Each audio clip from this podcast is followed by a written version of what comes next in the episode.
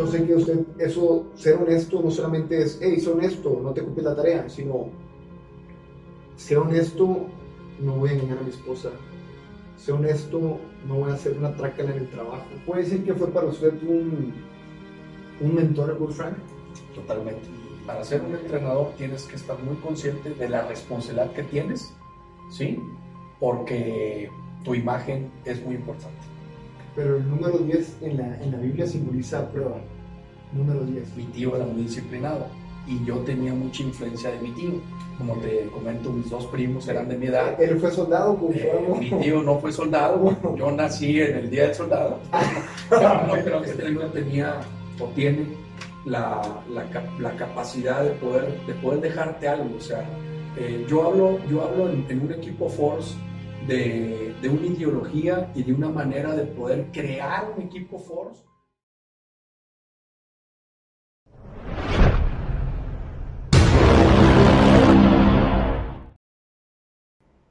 ¿Qué tal a todos? Estoy muy agradecido hoy por iniciar con este nuevo proyecto. El día de hoy, si ya pueden ver aquí, vamos a tener un invitado muy importante, bicampeón con el equipo de Prepa Tech, actualmente head coach del equipo de Dinos, y el día de hoy nos acompaña un gran amigo, el coach Javier Gustavo Adame.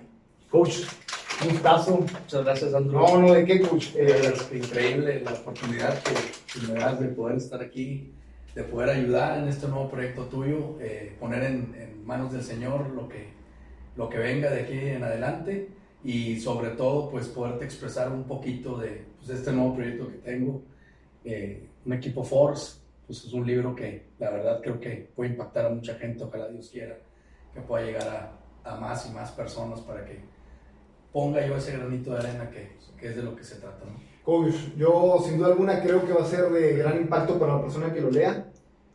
Yo viví ese tiempo con usted, o sea, miren nada más cómo se dan las cosas, pero antes de adentrarnos, coach, un poco en el libro, a mí me gustaría mucho conocerlo un poquito más a usted. ¿Cómo surgió, coach, la pasión por el americano? Porque vamos a hablar de americano, yo creo que va a ser el 80% de nuestra conversación un poco del americano.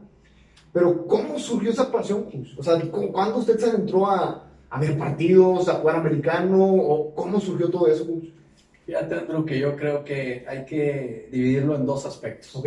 El primer aspecto sería lo que, la pasión que yo tenía como jugador, que es una pasión muy diferente a la pasión que yo tenía como entrenador, o que tuve, o que he tenido, o que tengo, porque al final de cuentas todavía soy entrenador. Sí. Eso es muy, muy diferente.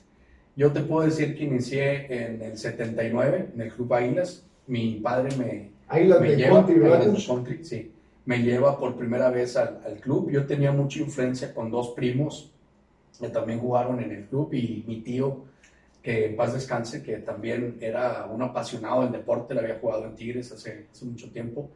Él fue el que nos, eh, prácticamente nos mete a, Él en. Tigres de Liga Mayor, Aquí en la de Liga. Mayor, sí. Ok. Tenía relación con la universidad mi tío y Ok.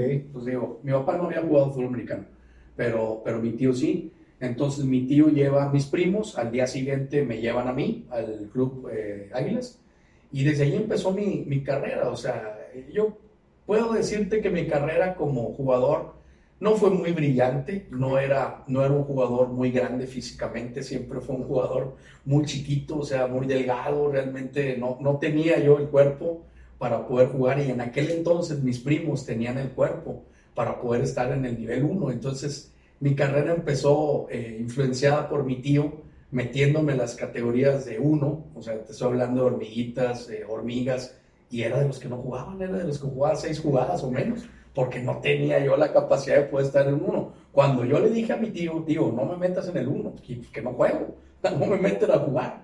O sea, sí tenía la pasión por el deporte, pero Sí. no era un deporte que yo amaba, o sea, al final de cuentas a mí me llevaron a la fuerza.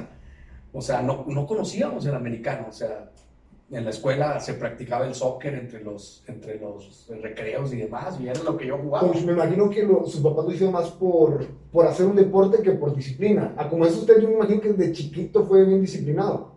Mi mamá era muy disciplinada, Ok. mi mamá. O sea, eso se lo, se lo debo a mi mamá, es una persona que, que la disciplina estaba por encima de todo, pero Andrew, mi tío era muy disciplinado. Y yo tenía mucha influencia de mi tío. Como te comento, mis dos primos eran de mi edad. ¿Él fue soldado? Eh, mi tío no fue soldado, yo nací en el día del soldado, no, creo que tenga algo que ver eso, pero bueno, a final de cuentas eh, la situación fue así. Eh, posteriormente, esas dos temporadas que te digo, ya empecé a jugar en los equipos, pero me fui hasta el 3. En ese entonces había tres equipos en algunas categorías, en otras había dos. Águilas no era un club como ahorita, no era tan grande en, jugadores.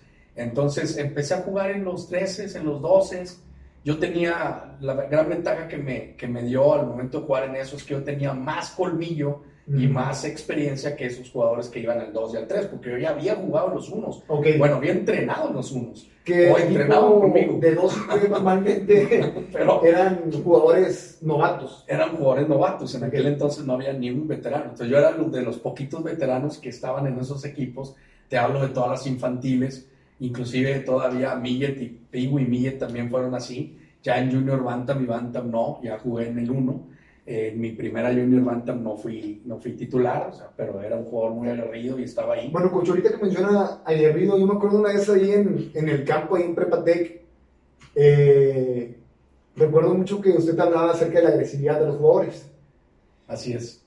Yo sé que yo aprendí por, yo creo que esa época, yo le puedo decir época dorada de Liga Mayor, a lo mejor a mí me tocó ser de jugador de prepa, pero ahí lo conocí a usted como coach y me acuerdo que era agresividad, disciplina, entrenamientos.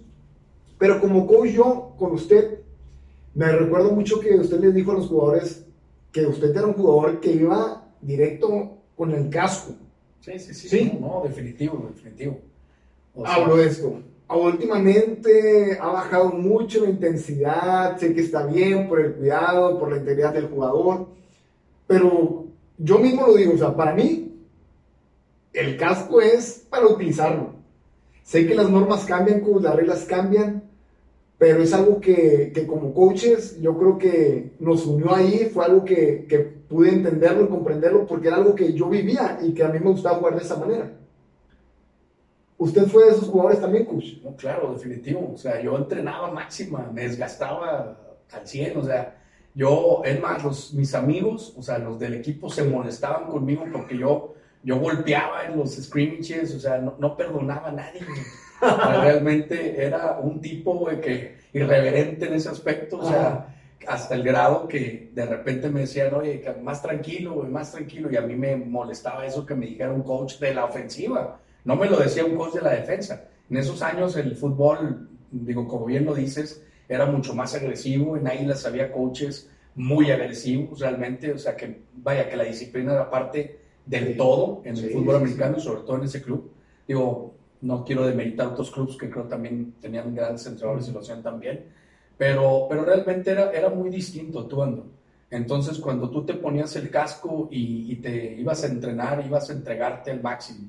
Esa fue una de las virtudes máximas que, que yo tuve en, en, mi primer Junior Bantam, que a pesar de que, de que yo no era un jugador titular, eh, todavía recuerdo en, en, ese entonces el entrenador en jefe de Águilas era un coach que, vaya, que le mando saludos, muy macho y mata. Y me felicitó delante de todos los jugadores porque había hecho una práctica, no sé, tacleé tres, tres veces atrás en un sweep a, uno de los mejores corredores ahí que teníamos y entrando como segundo. Entonces me felicita al final de, de la práctica y me dice, felicidades, Adame porque si, no siendo titular, es un vato que siempre hace las cosas a máxima y se, vaya, se desvive. Entonces, imagínate, o sea... Me imagino que fue el gran impacto ese momento. No, no, no, gran impacto porque a final de cuentas me sentí reconocido por los demás, ¿sí? Era algo que, que me daba autoridad y sobre todo me daba respeto. Sí. Pero aún así no me daba la titularidad, ¿eh? O sea, aún así yo seguía peleando atrás porque había jugadores de más experiencia que yo que habían jugado siempre en las categorías 1 Acuérdate que yo hasta Junior Bantam empecé a jugar en las categorías 1, porque veo, iniciando mi, mi, etapa de hormigas y hormiguitas, que eran las primeras dos categorías ya de competencia, estaba en las categorías 1, pero no jugaba, era de los que estaban sentados ahí en la banca.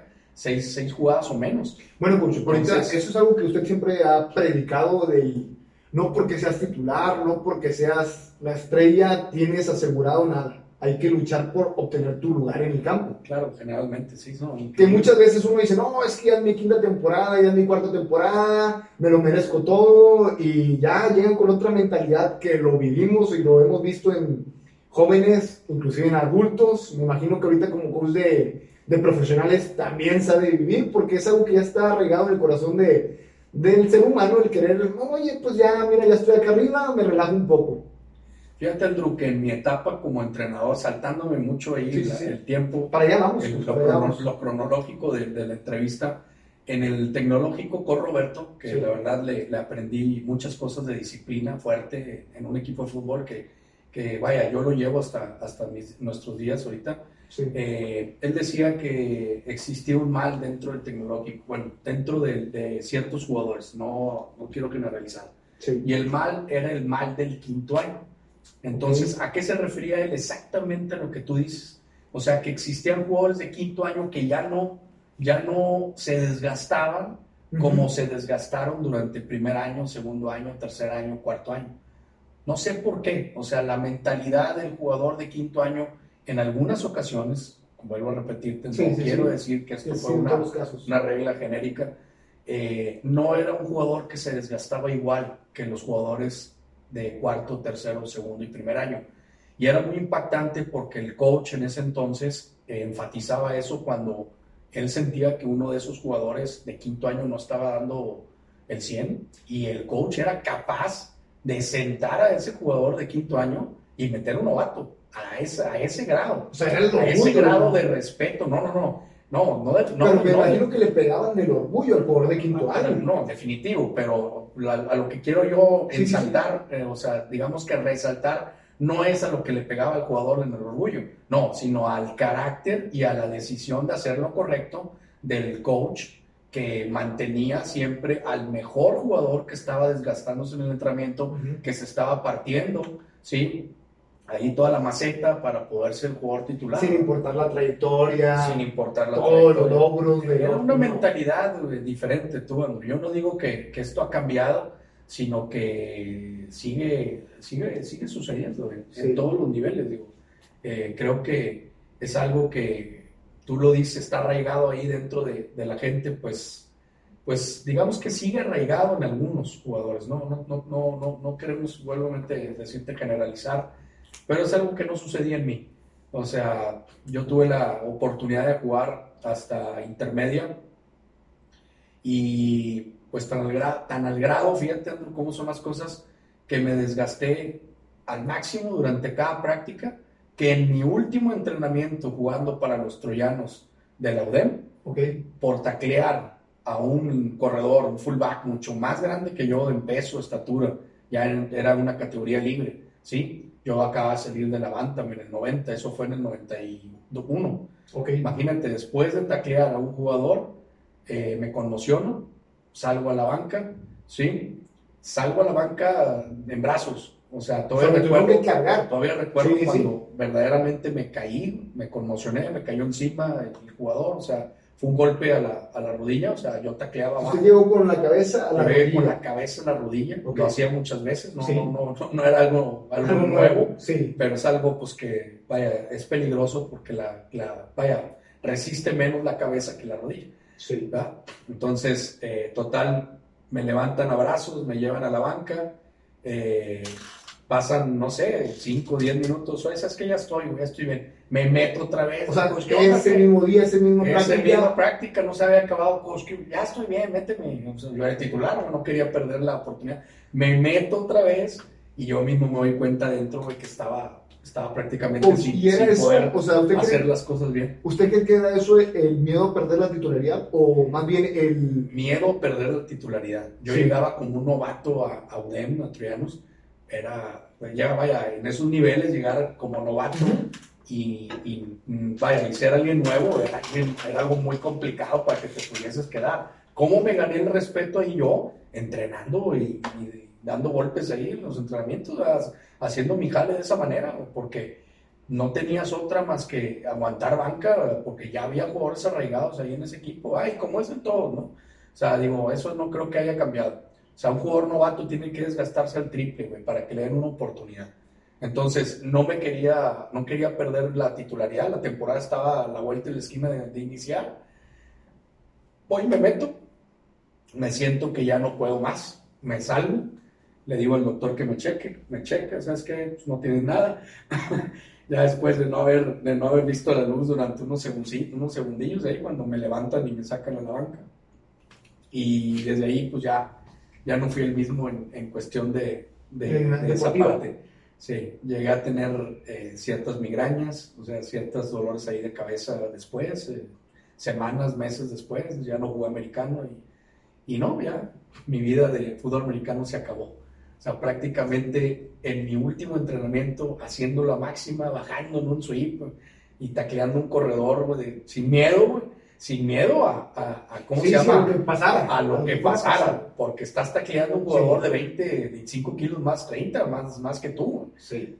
Y pues eso- esa era la chamba que me tocaba, ser, ser cornerback, bajar a primer soporte, ir a, a taclear la jugada, güey, a romper la jugada para que vaya para adentro y esa era la chamba. Desde Águilas lo hice. ¿Lo ves como una lección para su vida? O sea, fue algo que usted necesitó vivir. Prácticamente sí, porque quiero, porque yo podría, vaya, estoy convencido que trabajé intenso, o sea, Sí. fue intenso durante las prácticas eh, desde junior, bueno, desde siempre, pero cuando ya fui, jugué en los equipos 1, que fueron desde junior Bantam, fui muy intenso, no con eso gané la titularidad, hasta la Bantam, hasta Bantam fui titular, eh, ya indiscutible en un equipo 1, y luego ya en la UDEM fui titular, pero pues desgraciadamente un golpe en la cabeza, unado a otros golpes que había tenido durante la Junior Bantam, que no, no había sabido qué había pasado en la jugada y todo, pero pues antes las, conmo- las conmociones no se, no se decían como tal, entonces eh, ah, sufriste un golpe, como decíamos antes, se- sentiste pajaritos, güey. Pues nada más espérate, güey, ahorita vuelves a entrar. Ahorita pasa. Y ya, así era. Pero El entonces, fútbol americano me forjó, me dio disciplina, me dio compromiso, me dio respeto, me dio lealtad hacia mis entrenadores, ¿sí? Y me dio, pues, eh, el gran, el, el- vaya, la, la- la gran jerarquía, güey, que, que de carácter, güey, que, que te in- inyecta este deporte y sobre todo que, que lo puedes eh, llevar a cabo en tu vida, ¿no? eso Solamente como, en el fútbol. como jugador lo, lo lleva todavía día con día, coach, ahora como entrenador. Pero ¿cómo, cómo el jugador dice, ¿sabes qué? Quiero ser coach. ¿Cómo coach? O sea, viendo tantas profesiones, sé que usted es un hombre graduado, estudiado en facultad. ¿Cómo dice, sabes qué? Yo no quiero ser doctor, yo no quiero ser abogado, yo no- quiero ser coach. En mi, en mi etapa de infantil, Andrew, eh, Sí. existía ahí una situación en Águilas que era muy importante para los que en un momento dado quisiesen ser entrenadores. Tenían que jugar, vaya, tenían que llegar a jugar piggy. Entonces, cuando yo, em- para poder llegar a ser un entrenador asistente, un coachito, un, coachitos. un- un Sí, sí, cómo no, claro. servidor de ayuda ahí, de, de- de papelería y de lo que sea, ¿no? O sea, porque al final de cuentas sí empezaban los cochitos, ¿no? Entonces, eh, cuando yo empecé a jugar en la infantil, pues me di cuenta que pues, no me divertía mucho. Seguía teniendo la pasión para ir, pero no me divertía mucho, porque no era titular, era golpeado en las, en las, en las primeras, era un, un- un niño muy delgado para jugar fútbol americano y antes, pues, eh, tú sabes que el deporte era mucho más rudo que ahora, se protegía menos. Entonces, pues yo nació de ahí cuando estaba yo en eso que decía, sabes que yo quiero llegar a Pigui porque quiero ser entrenador. O sea, quiero probarme ser como entrenador. Entonces, desde ahí nace el que yo, el que yo continúe jugando. Porque más de dos ocasiones Sí. yo le dije, papá, no, no quiero fútbol ya, no quiero ir. Mi papá me dijo, ok, está bien. Pero mi tío fue y me llevó y me escribió. Entonces mi tío me dice, oye, me venía, venía y pitaba, pitaba la casa, eh, vámonos, águilas. Oye, tío, no, hombre, es que, ¿sabes qué? Yo no quiero jugar este, ya te escribí. Así es que hazle como quieras, güey. Sí. Entonces nos engañaba diciendo que ya no se inscribió porque era un engaño y que ya había pagado la caricatura. Hombre, tío, vente, vámonos, ya, órale. No, a mi tío no era, no, no, no había para decirle que no, güey. Te había pitaba, de te pitaba ahí afuera de la casa y tenías que, y si no iba, pagaba el carro, iba por ti al carro, güey, ahí iba por ti a la casa, al cuarto, y te sacaba. Vámonos, ahí O sea, las. usted está agradecido Ya. con su tío, coach. Totalmente, no, mi tío fue pieza clave, güey, para, para hacer que, que todas esas dudas que a veces tienes, que quieres dejar de jugar rendirte. porque rendirte, en mí nunca. Como usted dice, tirar la toalla. Rendirte, Tirar tirar la toalla, nunca funcionaron. Nunca funcionaron por eso, tú, ¿no? Entonces, otra me volví a meter mi tío, tío, es que ya no quiero jugar, no, me- o sea, no me, no, me, no, no me cayó ese coach o lo que sea, hacía lo que sea mi tío, y bueno, le- una vez le dije que no me cayó un coach porque me había dicho no sé qué, digo, ese coach al día siguiente ya no apareció, en, en esa categoría no, no sé qué hizo mi tío, pero en esa categoría los no apareció ahí. Entonces dije yo, bueno, pues ya no le vuelvo a decir a mi tío, yo tampoco era tan grave. Así. Entonces, total, lo mandaron a otra categoría. Bueno, total, eh, resulta que eh, me quedé, me Sí. seguí quedando con esa ilusión de poder, pero sucedió algo extraño, Andrew, porque llegó a Peewee y no entré a ser coach. No entré. Es que no quiero. No entré. Tra- Entraron mis primos de coach. Eh, vente, vamos a coachar. No quise. No quise. Quise quedarme, estaba harto del fútbol americano. Quise descansar esos seis meses. Voy, voy a descansar. Bueno, llegó la Ah, otra. porque es seguidito, ¿verdad? Termina seguido. su piwi y empieza infantil. Llegó la otra milla. Quiero descansar. No quiero ser coach. Llegó la otra junior. No quiero ser coach. Quiero descansar. Llegó Dos años Anta más. quiero descansar. Hasta que hubo un entrenador que me invitó a ser coach.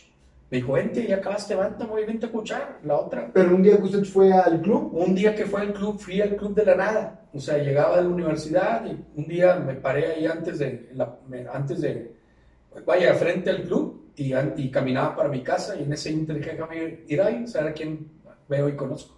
Y saludo. coach, Un ¿usted- entrenador usted me fue esperando algo o sabía que algo iba a suceder ese día?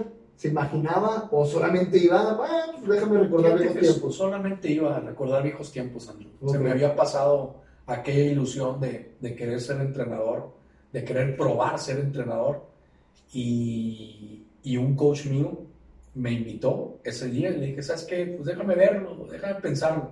Bueno, pasó una semana, me bajé otra vez por Águilas, no ahí cerca de Águilas, en la parada.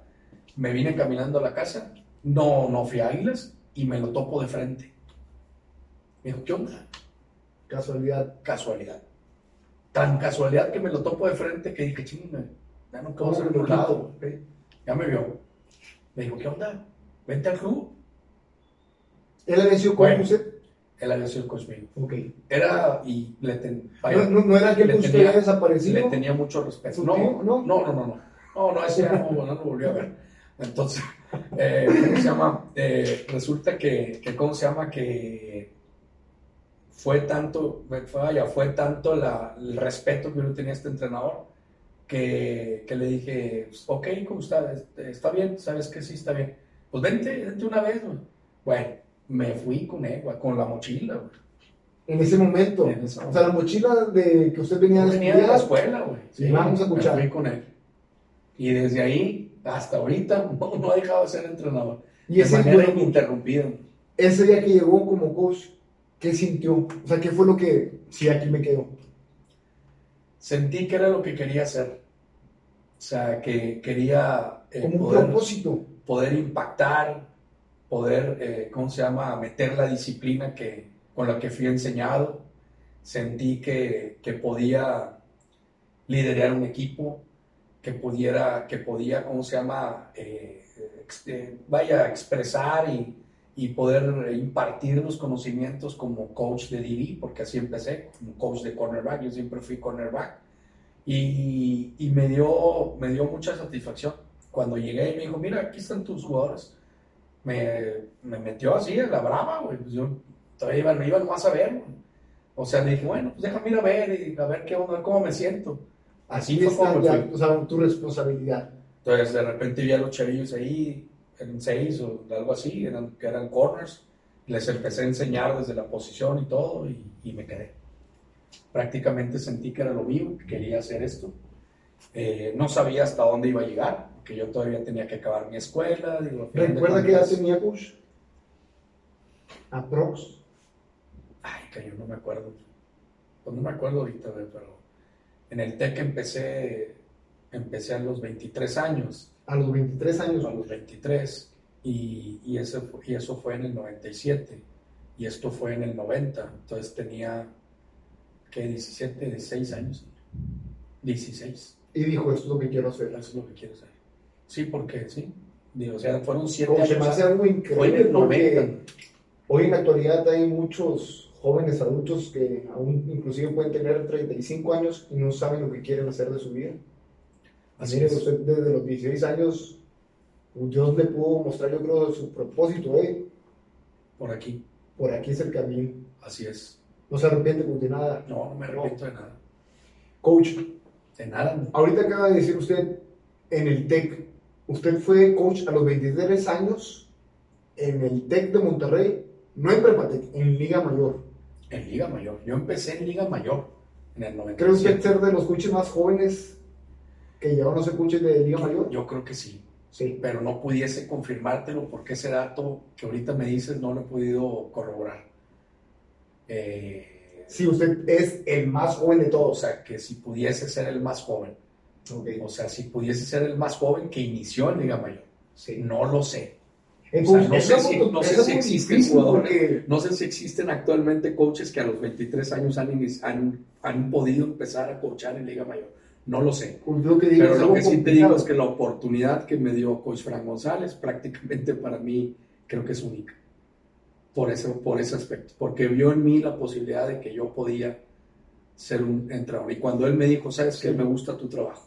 Coach, Me ¿y gusta cómo, lo que cómo tuvo esa entrada con el Coach Frank para decirle, oye, Coach Frank es conocido a nivel nacional, inclusive yo creo que a la mejor internacional, hablando de fútbol americano? ¿Cómo surgió esa oportunidad, coach? O sea, dice usted, primero se topa aquel coach y le dice, oye, vete a ayudarme en Águilas. Casualidad, no creo. Estamos, yo creo que los dos en sintonía en el que Dios tenía un camino para usted. Pero de ahí usó una oportunidad tan grande de inmediato. O sea, estamos hablando de uno de los, tal vez el mejor equipo de toda la nación, Borregos Tec de Monterrey. Y en ese entonces, bajo el liderado, liderazgo del coach Frank, ¿cómo surgió esa oportunidad? Fíjate, Andrew, que yo estuve, como te comentaba, empecé a coachar en el 90 en Águilas, terminé en el 98 y ahí me topé con el coach Raúl Martínez, con. Ok. Entonces, Carrie entró en el 94 a Borregos. Carrie sabía que yo me quería dedicar a- al coaching como un coach profesional. Entonces, Carrie le dan la oportunidad y entra al TEC tres años antes que yo. Y Carrie me empuja, o sea, me da, me da la oportunidad de poder ir a una entrevista con el coach Roberto Rodríguez. Para esto, yo me había topado en varias ocasiones en una clínica de Estados Unidos a todo el staff del coach Frank González. O sea, en varias ocasiones. O sea, yo tenía, empecé a ir a clínicas de San Ángelo en el 93 y desde el 93, te puedo decir que hasta 96, que ya en el 97 fui con Borregos, me había topado a Frank y a todos. Y cuando en una de las charlas que yo tuve con Frank en un viaje que, que hicimos juntos a, una, a una- un reclutamiento, él me dijo que una de las cosas que más le impactó de mí es que él llegaba a una clínica y ahí estaba yo. Y luego él a una clínica de la ofensiva y él llegaba a otra clínica de la defensa, porque era el head coach, él se iba a clínicas de ambos lados del balón y ahí estaba yo. Y luego él iba a una clínica de equipos especiales y ahí estaba yo. Y sí, precisamente, cuando yo iba a esas clínicas, desde las 8 de la mañana hasta las 6 de la tarde, ahí me quedaban las clínicas. O sea, yo no me iba, no me salía, yo me iba a todas las clínicas de la ofensiva y de la defensa. Cosa contraria, cuando me hago profesional con el tecnológico, el coach Frank era muy claro, coaches de la ofensiva vayan a las de la, a las de la ofensiva, Sí. coaches de la defensa a la defensa. ¿Para qué? Pues tampoco para no desgastar mucho la, el, viaje y demás, la, la situación. Bueno, no, en mis inicios no fue así. Y Frank me vio y me, me veía y me dijo, eh, él todavía me acuerdo una frase que me dice, eh, yo creo firmemente en que eh, hay que estar en el lugar correcto a la hora correcta. Y, y tú, bueno, estuviste en el lugar correcto a la hora correcta, cuando yo te veía. Entonces, cuando, cuando Carrie me empuja a dos entrevistas que tuve con, con Roberto Rodríguez y luego a dos con Frank, Frank me comenta esa parte despuésito que me contrata y me da la oportunidad. Entonces, las, la última- las, las palabras que yo recuerdo todavía cuando Frank ya, con Roberto me dijo, ya no más falta Frank, ya conmigo no hay bronca, o sea, te veo bien y todo, eh, traes fútbol y, y vaya, con Roberto también fue una pieza muy clave para, para darme la oportunidad como coach de cornerbacks en aquel ¿A entonces. Roberto yo lo conocía de antes o no? No, No. no, no, no. Cor- Yo, vaya, con Roberto sale un poquito antes de coachar en Águilas cuando yo todavía seguía jugando ahí en Águilas, pero nunca. ¿Te llegaron a saludar alguna vez? Nunca me tocó como entrenador. No, no, nomás sabía de él, porque yo iba a los juegos de Águilas y sabía que ahí estaba, pero yo no lo conocía. Entonces, cuando con Roberto, él sí me conocía porque Carrie y con Roberto Sí. Eh, hablaron en esos tres años y aparte con Roberto de repente iba a las finales de, de Águilas y todo y pues, ahí estábamos. ¿no? Antes de ser usted eh, coach en Borregos o antes de entrar a Borregos Liga Mayor, ¿fue head coach en Águilas? ¿Como Sí. head coach? Sí. Sí, Ok. sí, fui entrenador en- desde Junior Bantam y Bantam. A una edad muy corta también. Sí, pues nos sea, una edad muy corta también me dieron el equipo y en aquel entonces el coach, eh, eh, ¿cómo se llama? Tata, el coach Alfonso Garza, Tata, fue el que me dio la oportunidad para ser entrenador. Él era el head coach de Águilas. Entonces, pues eh, me veían ahí también. Ya Uf. estaba liderando equipos, muy Ok. joven. Sí, sí, sí. Antes cómo de llegar al tecnológico, cuando Frank me, me- vaya, primero me entrevista una vez, Sí, eso es, ok. me Una vez. entrevistó una vez me dice, ok, está bien, pues ya vi tu perfil, déjame, déjame pensarlo. Déjame pensarlo, traemos, y me dijo bien claro, traemos dos candidatos más, uno de México y otro de, no, no me acuerdo si era de otra parte de la República. Así Para la fue lo que me, de cornerback. de cornerbacks. Ok. Entonces, la primera dije, hijo, pues ya llegué con Frank, pero no lo vi muy convencido. Así me sentí yo. Pero bueno, pues al final de cuentas hice lo que, el camino que, que debía hacer. Sí. Ya con Roberto no me comentó nada. Me vuelve a hablar con Roberto, me vuelve a entrevistar. Primero fue con Roberto una vez. No, no, no, ya no me entrevistó con Roberto. De ahí ya me dijo, ya nomás vas con Frank. Frank me dijo, espérame, dame una semana, vamos, traemos candidatos y te vuelvo a hablar. Me vuelve a hablar Frank por medio con Roberto, oye, te habla Frank, ya para que vengas. Segunda entrevista. Cuando fui- ¿Cambiaban las entrevistas, coach? ¿Veían algo diferente en cada entrevista? Sí, sí, sí. La primera, yo creo que Frank quería ver más o menos mi persona, lo que le había dicho Carrie, lo que le había dicho por Roberto de mí, cómo era. Frank no sé si había, sí, bueno, sí me había visto en, como te lo comentaba, en las, en las clínicas, en las conferencias estas de San Ángelo, Texas, Sí. pero no sé si como entrenador, no sé si Frank, yo nunca vi a Frank en Águilas ni nada. Nunca lo vi, o sea, yo no sé si en algún momento, en alguna final o algo estaba por ahí, pero con Roberto sí, ¿verdad? Ok. Entonces, Carrie también, lógicamente. Cuando voy a la segunda entrevista con Frank, Frank me dice, me gusta tu trabajo, me gusta cómo, cómo, vaya, cómo haces las cosas, eres una persona disciplinada y yo quiero aquí una persona como tú. Entonces, déjame arreglar, lo, déjame arreglar, ¿cómo se llama? Eh, la cuestión contractual de tu sueldo, ¿sí? Y, ¿cómo se llama? Y lo platicamos. Lo que sí me dijo, yo en ese entonces, Andrew, estaba entrenando en la metropolitana y estaba entrenando en ingeniería civil. O sea, porque yo, la, se- vaya, mi carrera se dividió en dos, en una parte en la UDEM y otra parte en la universidad. Yo salgo con, con título universitario, yo soy universitario, y me dijo Frank, solamente te encargo que arregles muy bien las cosas eh, con la universidad y con Cayetano. Y con Cayetano. Yo soy muy amigo de Cayetano y no quiero que en un momento dado tener algún problema con él. Habla nada más con ellos, o sea, coméntales que tienes una oferta conmigo, porque yo, yo le él me dijo, ¿te quieres venir? Sí, yo quiero venirme con usted. Usted estaba entonces trabajando para una facultad. Para una facultad y para Cayetano, con el equipo de la Universidad Metropolitana. Y coach, ¿y usted nunca vio primero como primera opción la, el equipo de Tigres? ¿No? Pues realmente, pues sí, ¿no? O sea, porque a final de cuentas eh, estuvimos a la par. Sí. O sea, te puedo decir que sí, porque la persona que me impulsó en Águilas fue el coach Alfonso Garza. Eh, y te puedo decir que no, porque veía muy lejos Tigres. O sea, la salida de Cayetano, Tigres tenía cada año constante cambios de entrenadores. Y un día que yo le platiqué al coach, eh, al Tata, eh, ni el coach Tata era coach de Tigres, o sea, en ese entonces, que era la persona que me apoyaba. güey. Entonces, si en un momento dado él podía ayudarme, pues ni estaba dentro. Entonces, la verdad, Tigres estaba en una situación de reestructura y de cambio de entrenadores constantes a la salida de Cayetano, que era muy difícil poder entrar ahí porque se estaban peleando mucho el puesto. Ok. O sea, diferentes entrenadores que estaban trayendo a su gente. Entonces, la verdad estaba muy complicado. Coach, ¿y usted puede decir Ahora, que... también es importante recalcar que desde 86 mi tío me llevó a los Juegos del TEC. Entonces, cuando yo Mm, tuve la oportunidad, yo, yo, o sea, a mí me llevaba a los Juegos del Tecnológico y cuando me llevó al Tecnológico, A pesar de que su tío jugó para Tigres. a pesar de que mi tío jugó para Tigres, pero también tenía mucha amistad con Roberto, o sea, con Roberto y con Frank. Entonces, él me lleva a todos los Pero juegos. eso no influyó, coach, para su entrada al TEC. Sí, bueno, no, no, no, no, no, realmente no. O sea, digo, mi tío solamente a lo mejor pudo haberle dicho a, a Cor Roberto que, vaya, que si me entrevistaba o algo, pero Ok, ok. no, no, no, eso, vaya, está de lado. Eh, entonces, me empezó a inyectar el arraigo por el tecnológico. Entonces, cuando yo estaba en ese, en ese inter de ser coach de Águilas, yo ya tenía muy metido en mi, en mi cabeza que quería llegar a ser entrenador con los borregos y con esa persona. Yo veía a Frank y decía, yo quiero estar con él, yo quiero estar con él. O sea, yo quiero estar con esa persona, quiero estar con ese staff, en ese staff.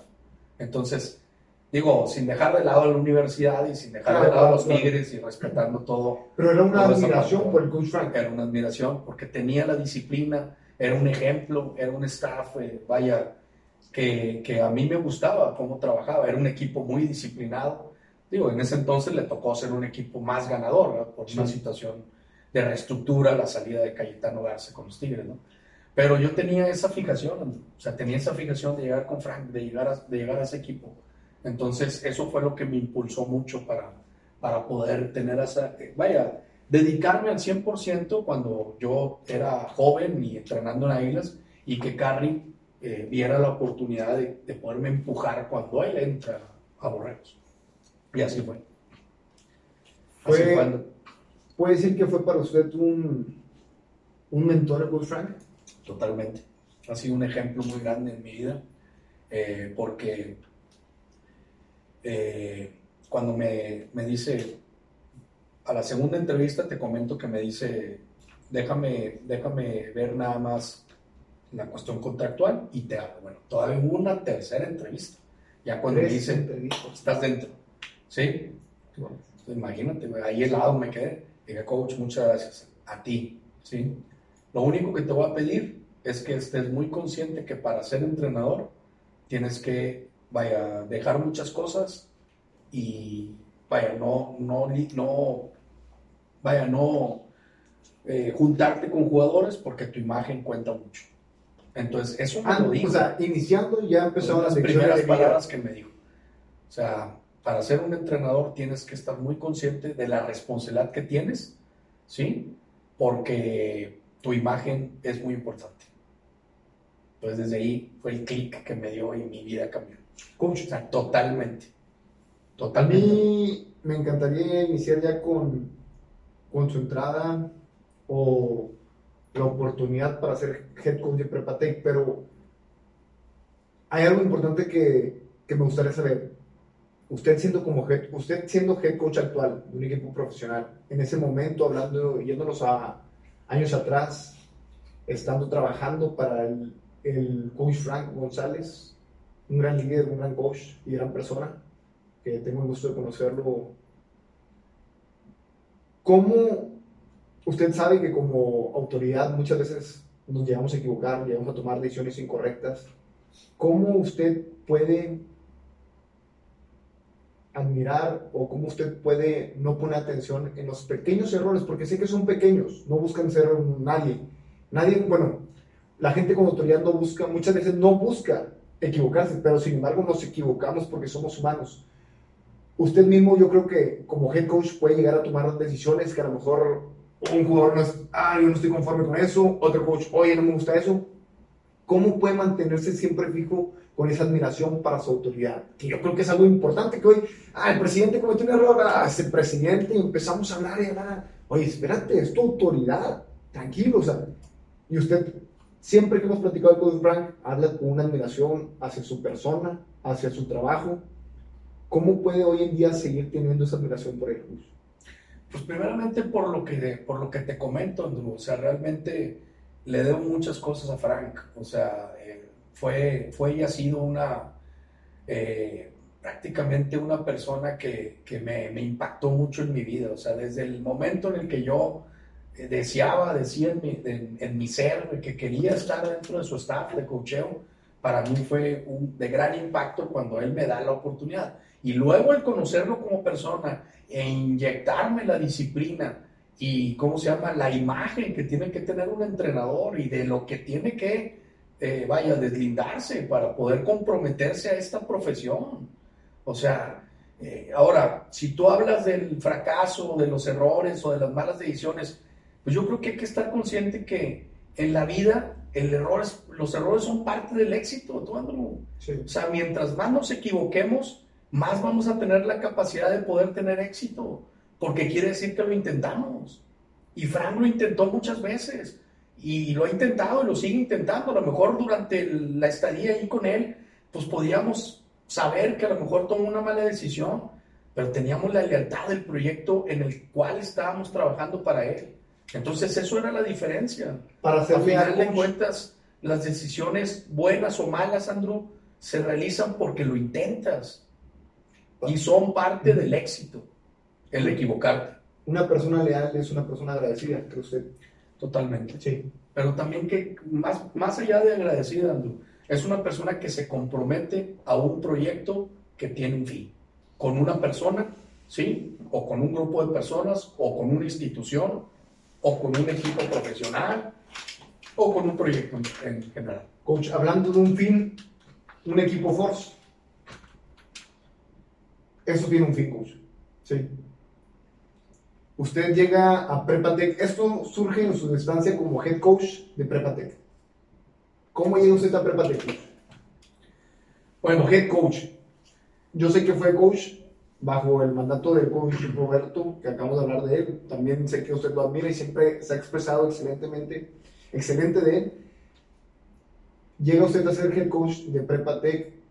Es algo, me imagino, que usted deseaba ya estaba cada vez más cerca de, ya no solamente era el estar coachando con el coach Frank, que lo logró, sino que ahora estaba como líder de un equipo de Prepatec.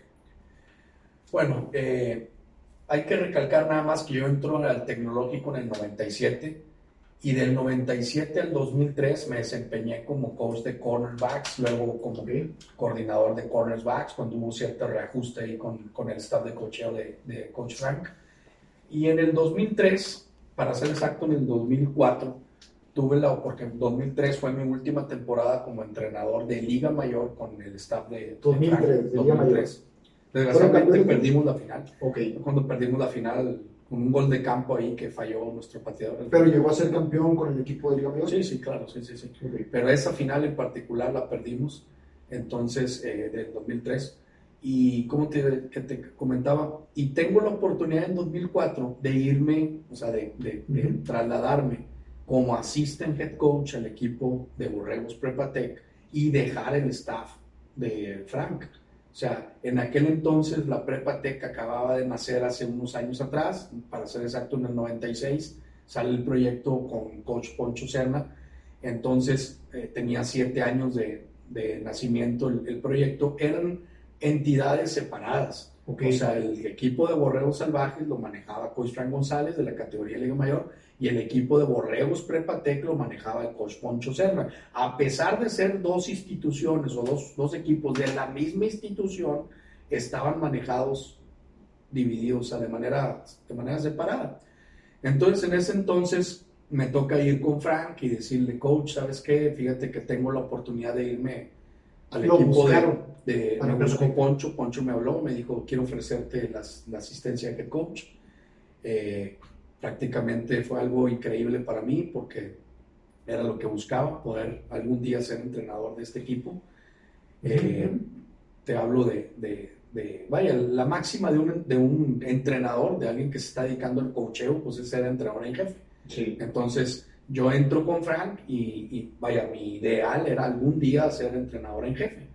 Entonces, cuando Poncho Serna me habla y voy con, con Frank para hablar con él y decirle, coach, ¿sabes qué? Eh, pues quiero pedirte un consejo. Ah, ¿cuál, bueno? Pues fíjate que me está ofreciendo Poncho irme como assistant head coach al equipo de Borreos Prepatec y pues la verdad sí me gustaría tomar la oportunidad.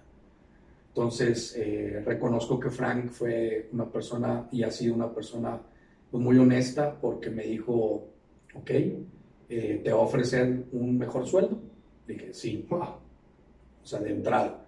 Entonces, ok, está bien. Eh, me queda claro que vas a tener una, una mejor, ¿cómo se llama? Bueno, posición. nada más que me dijo, si te vas para allá ya no puedes estar conmigo. Le dije, coach, la verdad sí me gustaría. ¿Por qué? Porque creo que puedo llegar a ser head coach. Coach, eh, eso, es algo increíble porque muchas veces el confort, la comodidad, nos gusta estar cerca de alguien que vemos como autoridad o como un líder, donde nos sentimos seguros, ¿verdad? De decimos, pues aquí estoy aquí. No, ¿para, qué, ¿Para qué, digamos, extiendo las alas o para qué vuelo hacia allá? Hacia allá es riesgoso y si fracasamos y pues aquí estoy al lado de mi líder, aquí quiero estar. Pero eso que acaba usted de decir, eso es un líder, el líder siempre va a empujar, es una mejor oportunidad, dale, crece, crece. Así es. No, y así, y así sucede todo. Entonces, para 2004 eh, sale el traspaso, o sea, me voy para, para Borreros Prepatec, eh, me nombran assistant coach y luego, eh, pues suceden también cambios ahí dentro del, equipo de Borreros Prepatec, cambios en la estructura, sale Poncho y, vaya, entra por Roberto, hay cambios y me tardé 10 años, 10 años. O sea, yo, yo en, mi persona, pues pensé que no me iba a tardar tanto.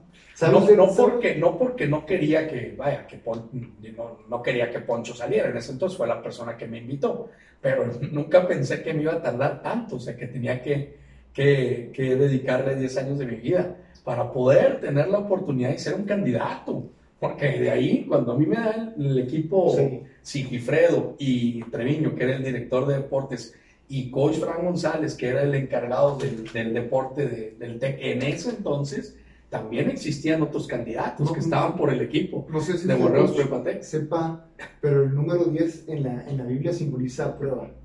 Número 10. Si usted recuerda eh, la historia de cuando buscan esposa para Isaac, la mujer que, que, fue esposa de Isaac habla acerca de los camellos, que tuvo que darle de beber a 10 camellos. Y el 10 significa prueba. Pero imagínese usted 10 años esperando. 10 años. Digo, nunca pensé que iba a ser tanto. O sea, en, en, el, en ese sentido, ¿no? Pero vaya, no, no, no me fui para allá esperando que sea pronto tampoco. Entonces, eh, cuando me voy para allá, como te digo, eh, suceden cambios dentro del tecnológico y para 2014 eh, fue cuando me habla Sigifredo y me dice, coach, ¿sabes qué? Aquí está el puesto el puesto es tuyo.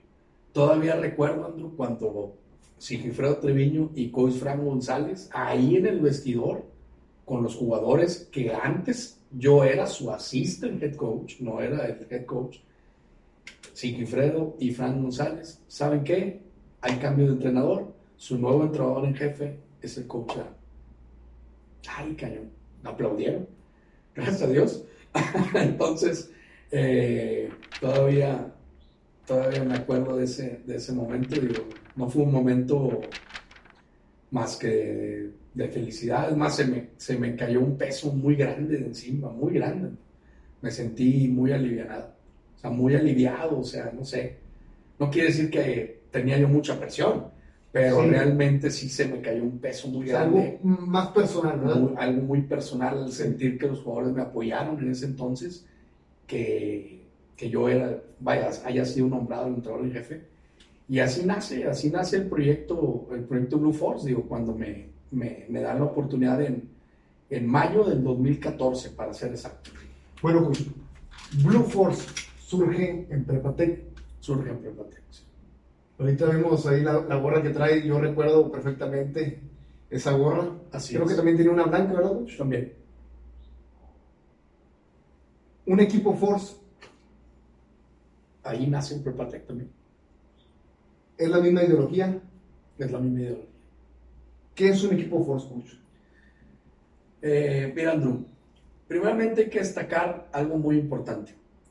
Cuando yo llego al equipo, o sea, me encontré con varias, varias disyuntivas. Sí.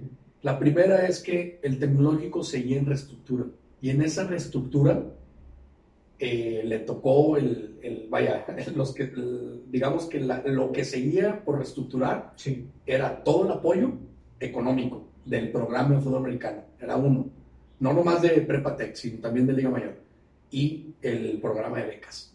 Entonces... Todo eso cambió. Todo eso cambió. O sea, a mí me tocó eh, empezar como entrenador en jefe con becas del 40%. O sea, entró en un momento difícil. Totalmente, era una estructura de cambio. No fue como que ahora sí, no. No, no, no, era una estructura de cambio. Perdí 20 becas, 16 becas para ser exacto, de, de vaya, que proporcionaba Frank de alto rendimiento del 90%. Que son las buenas pues bueno, eran unas, claro, eran becas muy solicitadas porque Prepate como prepa no daba becas del 90%, daba becas a lo mucho de 80%, o sea, como, como beca máximo. Okay. Teníamos ese apoyo de Frank porque Frank, vaya, suspiciaba ahí también el, el programa en algunos años, en unos años anteriores.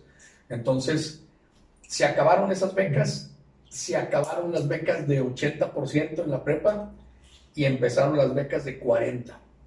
Entonces, al momento de tener becas de 40, se minimizaba la cantidad de jugadores de gran calidad de las ligas infantiles que yo podía traer al equipo de Borregos Prepatec. ¿Por qué? Porque, vaya, el, costo de la Prepatec es elevadísimo. Entonces, no todas las familias iban a poder pagar una beca de 40%. O sea, a, a mí me quedaba, me empezó a quedar claro esa parte y empecé a tener que lidiar con esas, con esas circunstancias. O sea, coach, hablando de números, una persona que paga el 40, ¿cuánto es más o menos el semestre de prepatec? No, Aproximado. No me acuerdo ya ahorita cuánto es el semestre. Eh, no me acuerdo, se me hace que el semestre debe estar fácil en 100 mil pesos. 100 mil pesos. Sí. O sea, estamos hablando de que pagas más de 50 mil pesos el semestre. y, se me hace que me voy, me voy bajo. O sea, perdió esos 16 jugadores que solamente podían entrar si tuvieran el 90%. Ahora, esos 16 jugadores que, que, que Frank auspiciaba para la prepa eran jugadores foráneos, que aparte tenían residencia, comida y eran jugadores proyectados para el equipo de Liga Mayor. Entonces eran jugadores claves, que esos 16 marcaban una diferencia enorme en el equipo. No solamente en prepa, sino estaban también ya... Estaban ya becados para Liga Mayor, o sea, con promesas para Liga Mayor. O sea, eran jugadores que iban a marcar una diferencia enorme, Porque, vaya, tú sabes que en el fútbol, tener 6, 7, 8 jugadores, 4 de cada lado, y que sean de ese tipo de nivel, marcan una diferencia en ese, eh, vaya, también en Liga Mayor, sí, sí, sí. pero en ese tipo de, de niveles enorme. Entonces, cuando sucede eso, pues entonces yo tuve que pensar cómo iba a poder hacer que el proyecto que me iba a tocar pudiese estar a la misma altura, porque aparte me, me vaya, tuve, me topaba con que el equipo de Prepateca había ganado 12 campeonatos de manera consecutiva. Entonces, no se volvió a subir ese, ese, peso. No, se volvió a subir en dos días. Ser entrenador en jefe ser entrenador en jefe, perder las becas de 90%, tener ahora becas de 40%, ¿sí? Y aparte, tener encima un equipo que había ganado 12 campeonatos de manera consecutiva, no era una tarea fácil. Si hablas del número 10, si hablas de prueba, esto era una prueba doble. Doble. doble. O sea, no se acabó la prueba en el 10, sino... No, no, no, no, no, no, continuó. Entonces... Bueno, antes de, de, de ser head coach, ¿Hablaron de esos temas? O sea, así está la cosa. No, no, no, no, claro que no, pero, ya tenía un año en el que el TEC había estado empezando a, Usted a eliminar un poquito. Yo ya sabía que las cosas no iban a estar fáciles. Okay. O sea, que yo tenía que lidiar con eso, pero la oportunidad ahí estaba. Ahí estaba la oportunidad, era tomarla o dejarla escapar. O sea, cuando sí me dijo, coach, aquí está, ¿sí? Es tuya. ¿La tomas o la dejas? Sí mis palabras a Sigi. Sigi, he esperado 10 años para tomar la oportunidad. ¿Tú crees que no la voy a tomar? Claro que sí. Gracias. Así, así, así, así, Gifredo.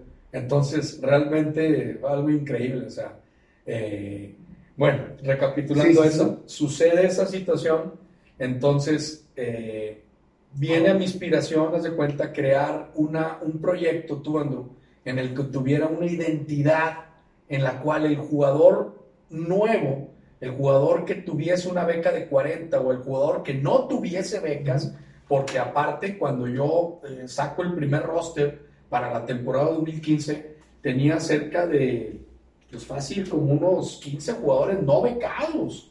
Cosa que en las épocas anteriores la, la Prepa Tech no tenía ni tres jugadores no becados. Ni tres. Ni tres. Y ahora tenía 15. Tenía más de 15 jugadores. No puedo darte ahorita el, el dato Eh, exacto. a lo mejor Pero la- más de 15 jugadores tenía en el equipo no becados. Los o sea, que- quiere decir que eran jugadores que tenía que exprimirle al máximo su capacidad y, y vaya, invitarlos a un proyecto en el que se forma, en, en el que se sintieran parte, Andrew. Entonces, al momento de sentirse parte, llegó una inspiración a mi vida de decir, tengo que crear un proyecto de identidad. Y fue cuando nace la palabra force. La palabra force dentro de la identidad que yo pregono Sí. significa que, o sea, significa hacer que las cosas sucedan. Sí, eso significa force. Y de ahí, de ese término Sí. force, de hacer que las cosas sucedan y tomar la oportunidad que tuvieses a máxima velocidad, empiezo a reclutar jugadores Tomarlo por todas las prepas. Es lo que le dijo usted a, a Sig, de tomar. Yo la tomé. Coaching.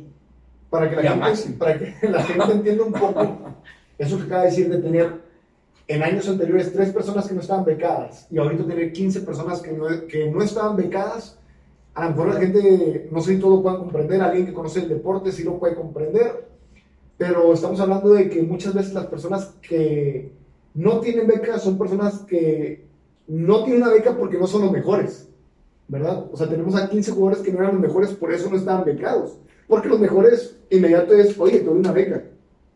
Entonces usted dijo, esto es un problema, pero puedo solucionar este problema. ¿Cómo implementando esto? Así es. Entonces trabajó usted en Force. ¿Para qué? Trabajé, Para la gente. trabajé bajo la creación de un proyecto que se llama, que se llama Force, ¿sí? Que, vaya, que primeramente representaba una lealtad, pero una identidad. O sea, yo, yo le puse una identidad al proyecto. Una identidad a todos aquellos jugadores que llegaban nuevos, o sea, con una beca del 40%, comprometiendo a los papás también Sí. hacia el proyecto nuevo que yo quería representar, trayendo jugadores de todas las prepas que, vaya, que nunca habían jugado en Borregos, pero que tenían la calidad para poder estar, pero que a lo mejor también no necesitaban la beca también, o sea, pero no les interesaba el equipo, o sea, en un momento dado. Entonces me fui a reclutar jugadores, hice varios tryouts dentro de todas las prepas, algo que no se había hecho en años anteriores. O sea, solamente se hacía un tryout y el que viniera y todo. No, yo me fui a hacer un tryout por prepa para poder tratar de sacar ese talento y esas personas que en un momento dado no se acercaban a la prepa porque a lo mejor no querían jugar en la prepa, o sea, les interesaba más jugar en las ligas infantiles. Entonces usted buscaba ya jugadores que estuvieran ya inscritos Ya en prepa. escrito en el pre- sí, claro, Fue en como prepa. ver la solución. Esa, esa fue una solución Ok. también. Y la otra fue traer jugadores nuevos, o sea, que iban a entrar a la prepa apenas y que no iban a percibir una beca de promedio. Coach, eso, eso no es algo muy, muy normal el, el- el hacer el tryout dentro de la misma prepa, ya cuando entraron, normalmente es, te selecciono a ti desde secundaria, llegamos a tener buenos jugadores, yo no, yo no sabía eso, coach, pero llegamos a tener buenos jugadores Muy buenos jugadores. que ya estaban Prepa inscritos. Santa Catarina nos... nos Santa Catarina, nos metió muchos jugadores, bueno, Prepa La Güera, Garza La Güera también, no, no, no. Llegamos a tener muchos muy buenos jugadores de todos lados, o sea, que estaban ahí, pero que no les interesaba el equipo de la prepa, o sea, o que en el tryout nacional donde llegaban Sí. todos, pues a lo mejor Sí, no sí. fueron seleccionados. Eso que usted hizo fue algo que, que yo recuerdo que hacía, que en paz descanse el coach Biónico, gran amigo usted también, Sí, claro, cómo no. él iba por salón por salón buscando, es diferente en la uni, ¿verdad? Él podía, y más él siendo maestro de educación física, él entraba a los salones, veía gente alta. O sí y- lo copié, sí lo copié, sí entré ¿Sí? en los salones a, pro- a promocionar el tryout ahí. O sea, usted se Ah, presentó se como, entré, aquí estoy. Yo soy nuevo head coach y me daban ahí unos cinco minutos entre el cambio y promocionaba ahí, no a todos los salones, Ajá, no a no, todos, pero, pero- daba ahí, me iba a Santa Catarina y en uno que otro salón que me daban chance entraba y ¿saben Era de qué? voy a hacer tryout. Y llegaba y, y posteaba y todo en el, en el- de los primeros, no, primeros semestres y de todo. De todo, yo iba a prepa Santa Catarina a hacer un tryout y me metí en un par de salones nada más. Pero sí, sí le copié ahí a ¿verdad? lo que hacía. Y ahí me presentaba como nuevo entrenador en jefe y, y, vaya, reclutando jugadores ahí que querían participar y posteaba, como te digo. Y eso fue también en Prepatecumbres, también fue en Valle Alto, en Garza la Güera, donde, donde ahí radicaba el equipo en un principio, eh, y luego en, en, ¿cómo se llama? En Garza Sala también. Y así nos fuimos, Andrew, creando un proyecto y teniéndole, dándole una identidad al proyecto. La identidad, pues, ¿qué, qué tan importante la identidad? Lo, lo, lo platicamos muchas veces, ¿verdad? Que alguien, como se dice coloquialmente hablando, que se ponga la camisa, que se ponga la camiseta que luchen por, por lo que quieren, por el, vaya, por el jersey y, sobre todo que se comprometan a un proyecto que, que quería dejarles algo, Andrew. Yo creo que algo importante de, de un equipo Force y de, este libro es que eh, este libro tenía o tiene la, la, la, capacidad de poder, de poder dejarte algo. O sea, eh, yo hablo, yo hablo en, en un equipo Force de, de, una ideología y de una manera de poder crear un equipo Force con cuatro principios que fueron instalados como piedra angular del proyecto. Pero, pero sobre todo, sí, claro, pero sobre todo por 15 elementos o herramientas que te dan cada capítulo, Andrew, para que tú como persona también puedas crear tu, equipo, tu, equipo Force. Pero no solamente en lo deportivo, Andrew. Lo puedes crear a un nivel empresarial o a un nivel familiar ¿sí? A un nivel eh, individual inclusive, no sería mucho, pero también pudiese serse instalado así. O sea, fútbol, soccer, coach. Todo, un equipo Force te da herramientas para que tú como líder puedas desarrollarte bajo esta cultura. Ahora, hay algo que es muy importante.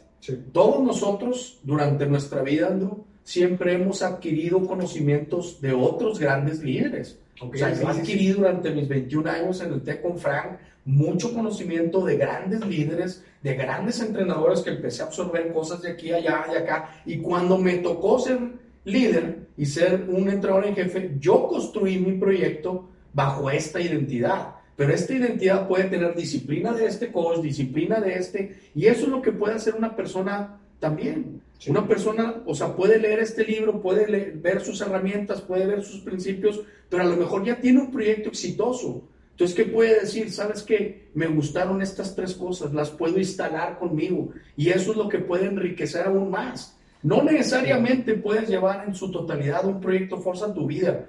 Qué bueno para mí sería que pudieses a comprometerte a esta identidad que yo formulé, pero también qué bueno para mí pudiese ser que tú en tu proyecto que ya tienes de vida y de éxito pudieses instalar lo que un proyecto Force puede dar darte como beneficio para poder eh, seguir impulsando lo que tú ya haces y sobre todo el desarrollo como líder que tú ya tienes. Sí, sin duda alguna siempre vamos a aprender algo de alguien más, que es algo que menciona en su libro 12 reglas para la vida de Jordan Peterson. Dice, siempre vas a poder aprender a alguien de la persona que tienes a un lado. O sea, no lo sabemos todo. Yo recuerdo mucho con una anécdota que estábamos, creo que, que fue el equipo de Panamá que nos visitó Panamá. Que estábamos entrenando Special Teams, ¿te acuerdas? En el campo de abajo. Sí, sí, sí, como no. Pero por tiempo.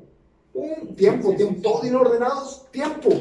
Corre. Sí, sí, sí, sí. Y que él se quedó impactado aquella vez que fuimos al hotel a despedirnos, creo, nos fuimos a despedir de él. Sí, y dijo, coach, head coach de Panamá. ¿qué estaba haciendo en el campo? Que le dijo, estaban corriendo los jugadores, pero no solamente estaban ordenados afuera, que es algo difícil tener un equipo ordenado en la banca porque uno está ordenado en el campo, hace sus jugadas, sale, eh, van a tomar agua, se espabilan, están platicando, pero él estaba impresionado, fue algo que lo dejó impresionado, recuerdo yo su rostro como, coach, pero estaban todos formados y aparte la usted está contando con el tiempo el cómo entrar al campo y eh, acomodarse en el equipo de despeje, creo que era el equipo de despeje, ¿sabes? Sí, regreso de despeje también. Y, y yo creo que es algo que yo lo viví, yo lo viví y como usted dice, o sea, a lo mejor él tenía un proyecto exitoso, tenía un proyecto que él tenía sus, sus pensamientos, pero sin duda alguna fue algo que él dijo, yo quiero implementar eso. ¿Qué estaba haciendo en el campo? O sea, dígame qué estaba haciendo para yo implementarlo. Así es, sí, no, sí. Así es, así es. Eh, y, complementando tu, tu, vaya, el comentario que, que haces eh, de este autor, también hay que considerar al autor Austin Clinton, que dice Roba como un artista. Es un libro, vaya, muy, muy, muy enriquecedor, en el que él habla de que todos nosotros tenemos que aprender a robar como un artista, o sea, a poder extraer, como lo estamos platicando, los mejores eh, anécdotas, las mejores experiencias de todas las personas, porque de eso se trata la vida. O sea, nadie tiene una ley universal, Andrew, en la manera de comportarse, ni en el liderazgo, ni tampoco en el éxito que haya tenido. Tal vez nosotros tenemos el mejor ejemplo que es Jesucristo. Sí, sí, sí. Bueno, pero sin duda alguna se presentan, sí. Religiosa, pues ahí sí es. Y en la vida personal, pero podemos aprender siempre de alguien que ya ha estado en el camino que estamos siguiendo. En este caso con Frank, en este caso que mencionamos el coach biónico, o digamos en mi caso, con que, que estuve a su lado varios años coaching y sin duda alguna lo mejor que pude aprender de usted fue la puntualidad. Cuando voy a cierto lugar, yo era algo, yo no, yo pude llegar hasta una hora tarde, una hora tarde. Y usted siempre me recuerdo Lombardi Time. Sí, una de las máximas de Lombardi decía Lombardi Time, o sea, que llegues 15 minutos antes siempre a toda tu cita. Y ese fue uno de, los, de las máximas que también prevalecieron durante el proyecto Blue Force. Entonces, coach, este a libro... Todos los jugadores, no nomás a los entrenadores como tú y como yo. Este libro no solamente es para jóvenes, adolescentes, sino también para adultos. Es para cualquier persona. Tú, yo creo que un niño de 12 años lo puede leer, digo, tranquilamente, no es un libro, vaya, tiene 179 páginas, pero los capítulos son entre una, entre una hoja y cuatro hojas los capítulos. No son capítulos muy grandes, son capítulos que te dan cierta experiencia para extraer un elemento. ¿sí? Y te dan una reflexión al final como, como síntesis de reflexión, análisis de reflexión del capítulo. Y también te dan una serie de preguntas para que tú te puedas contestar a ti mismo si verdaderamente has tenido algo de lo que estamos hablando. O sea, es un, es un, libro, un libro, libro de autoayuda también, que podría considerarse como autoayuda, como de motivación, como de liderazgo, como de trabajo en equipo, ¿sí? que te pueden dar, como te lo comentaba, las herramientas para que tú como persona y líder en, tu, en, en alguna área en particular puedas llevar un equipo fuerza a tu vida. Pues sin duda alguna yo quiero ya empezar a leerlo y sé que la gente que vea este programa eh, va a tener la manera de buscarlo. Al final vamos a hablar de eso, coach, para que la gente pueda comprar, cómo, cómo adquirirlo, coach. Pero esto nace en Prepatec. Usted se despide de Prepatec, sale de Prepatec. ¿Fue algo difícil con su salida de Prepatec? Sí, definitivo, sí, sí, sí. O sea, realmente, pues imagínate 10 años esperando la oportunidad para que únicamente pudiese haber tenido 3. Entonces, pero fíjate, Andrew, que pues la vida, la vida, eh, vaya, te pone pruebas y, te pone etapas. Eh, creo que hay muchas enseñanzas de todo esto. Yo creo que una que podría decírtela ya tiempo después, es que tienes que vivir al máximo en cada momento de tu vida. Hay una frase en el segundo libro que es cada segundo cuenta, una, no una frase, un capítulo, cada segundo cuenta. Ojalá pudiésemos considerar que cada segundo de nuestra vida cuenta. Yo estoy feliz y estoy contento porque los tres años que estuve dentro de Borreos Prepate y, y, y, que instalé el proyecto Blue Force, los viví al máximo. Entonces, estoy contento por eso. O sea, quizá no estoy contento porque no, pudies, no, pudiesen, no, pudies, no pudieron ser más años, pero estoy contento porque los viví al máximo. O sea, y eso es algo que creo que deberíamos aprender eh, en todas nuestras áreas de vida, porque muchas veces eh, tenemos muchas etapas, eh, digo, llámese niñez, adolescencia, adultez y demás, o tenemos otros proyectos de vida también y a veces no les damos ese, esa pasión con la, que, con la que debes de tomar las cosas, que creo que es la diferencia. Yo, yo, yo, recuerdo mucho esos sábados a las 6 de la mañana. No, y a las 7 también. Que nos veíamos aquí para irnos, llegar a las 7 de la mañana al estadio, con aquellos jugadores que habían faltado una vez a la semana por X o Y, ¿verdad? De enfermedad o estudio o alguna comunicación que no más hay que decirle a la gente por qué los sábados a las 6 de la mañana, por qué los sábados a las 7 ¿sí? Ahorita lo estás comentando porque habían faltado, pero porque dentro de nuestro cuarto principio, que ahorita te lo voy a explicar, habla de que todas las personas deben, vaya, comportarse de forma justa. Entonces, al momento de comportarme de forma justa era, era porque yo como eh, jugador tengo que ser justo para trabajar al mismo nivel y al mismo desempeño que el otro entrenador, digo que el otro jugador. Entonces, si somos 45 jugadores en el equipo y yo por alguna causa falté, tengo que tener la justicia dentro de mí para poder reponer el trabajo que no hice y que mis 44 hicieron. Entonces, por eso nacen los sábados. o sea, no nacen como un entrenamiento adicional hacia sistema, fútbol, no, nace como una, un trabajo adicional que yo como jugador tenía que ser justo conmigo mismo porque tengo que tener justicia ante mis otros compañeros que, vaya, que ya se la partieron y trabajaron el jueves o el viernes y yo no pude hacerlo. Por eso nace. Sí, sí, cómo no. O sea, ese, ese tipo de entrenamientos, digo, y la hora, pues era una hora que, que se quería hacer eh, temprano para que también tuviera un costo y un sacrificio. Sí.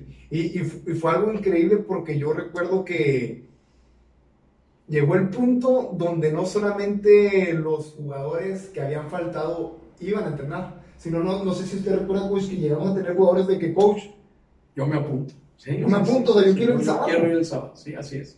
O sea, llegó a, tener, llegó a tener tanta, tanta euforia, Andrew, que sí se hubo cerca de 10, 12 jugadores, 15 quizá, que se comprometían para ir, ir a entrenar, ir a hacer extra, estar ahí, porque era parte de eso. ¿Se acuerdan del libro que una vez me, me dijo que era la mía extra?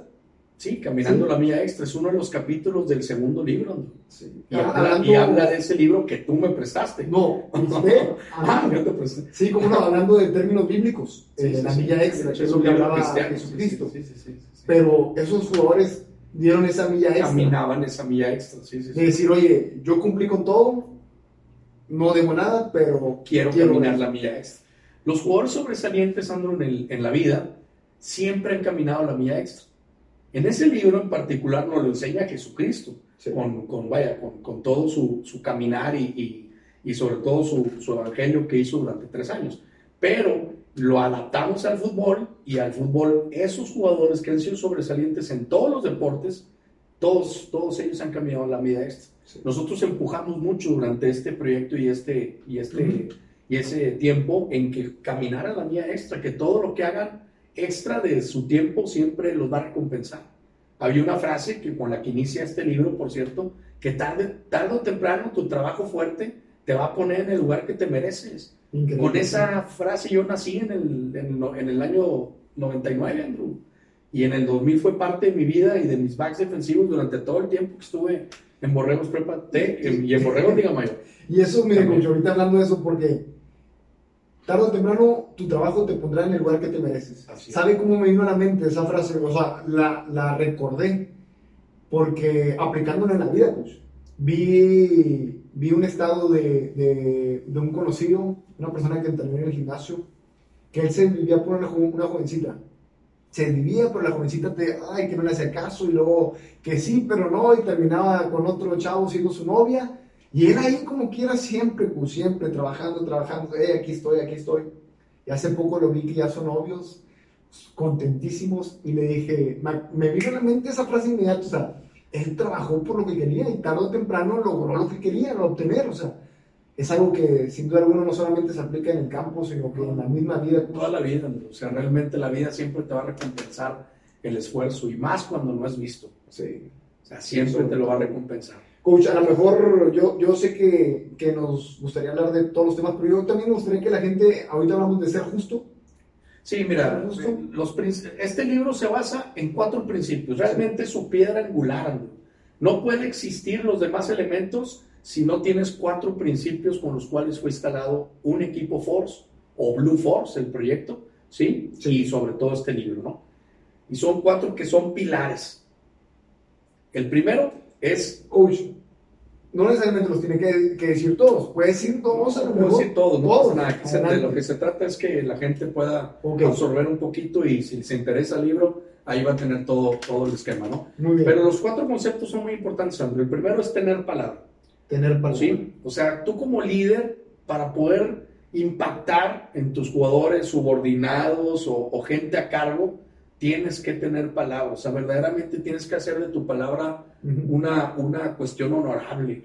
¿Cuánto tiempo, vaya, si, si, si nos regresábamos en el tiempo al siglo XV, la palabra era honorable. O sea, eh, era cuestión de honor, es más, te mataban, pues, si, si en un momento dado eh, tú decías una cosa y hacías otra.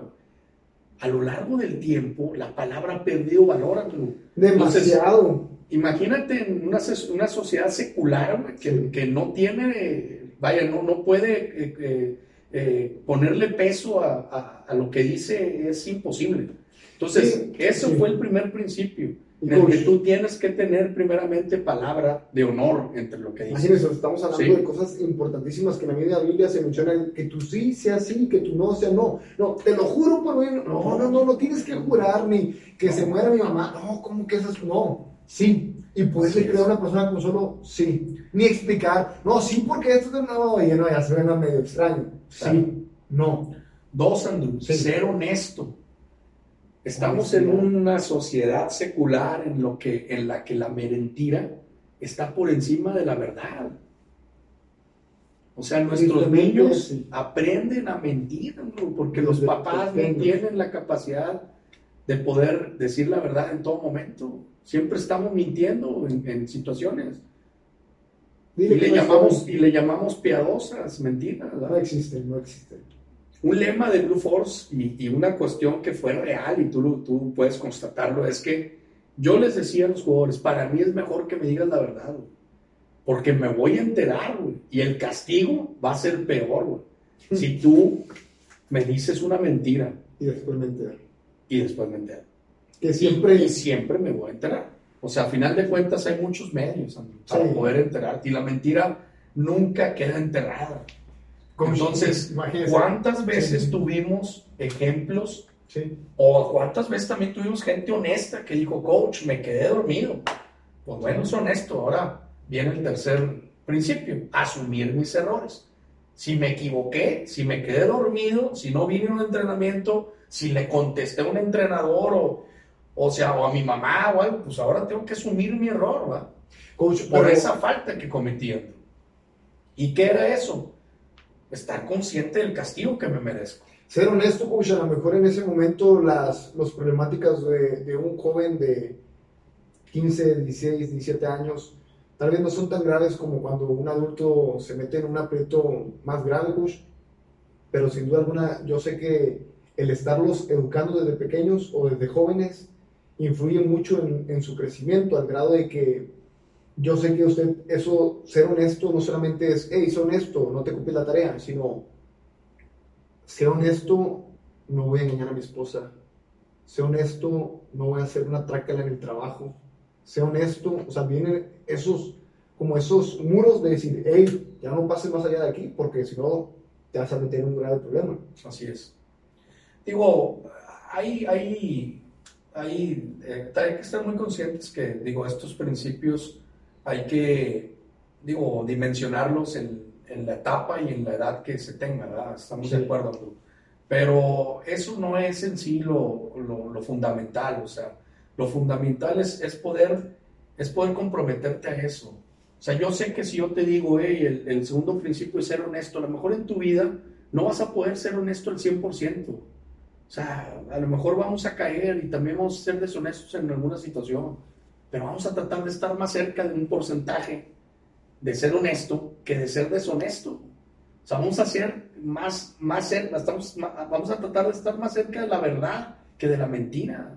Pero el punto es llegar, a, llegar a la perfección. Claro, que siempre es la perfección, pero la perfección no existe, Andrew. Se trabaja para ella, pero no existe. Nadie puede llegar a ser perfecto. Pero bueno, yo o pero se trabaja para eso. Pues es perfecto, pero todos caemos. Sí, sin duda y, y, los grandes líderes de la Biblia, si hablamos de, la, palabra, cayeron también. Sí. Pero se volvieron a levantar y se volvieron, volvieron a recapacitar. Puede ser eso la perfección, seguir luchando seguir por ese luchando fin. por ese fin, estar más cerca de la verdad.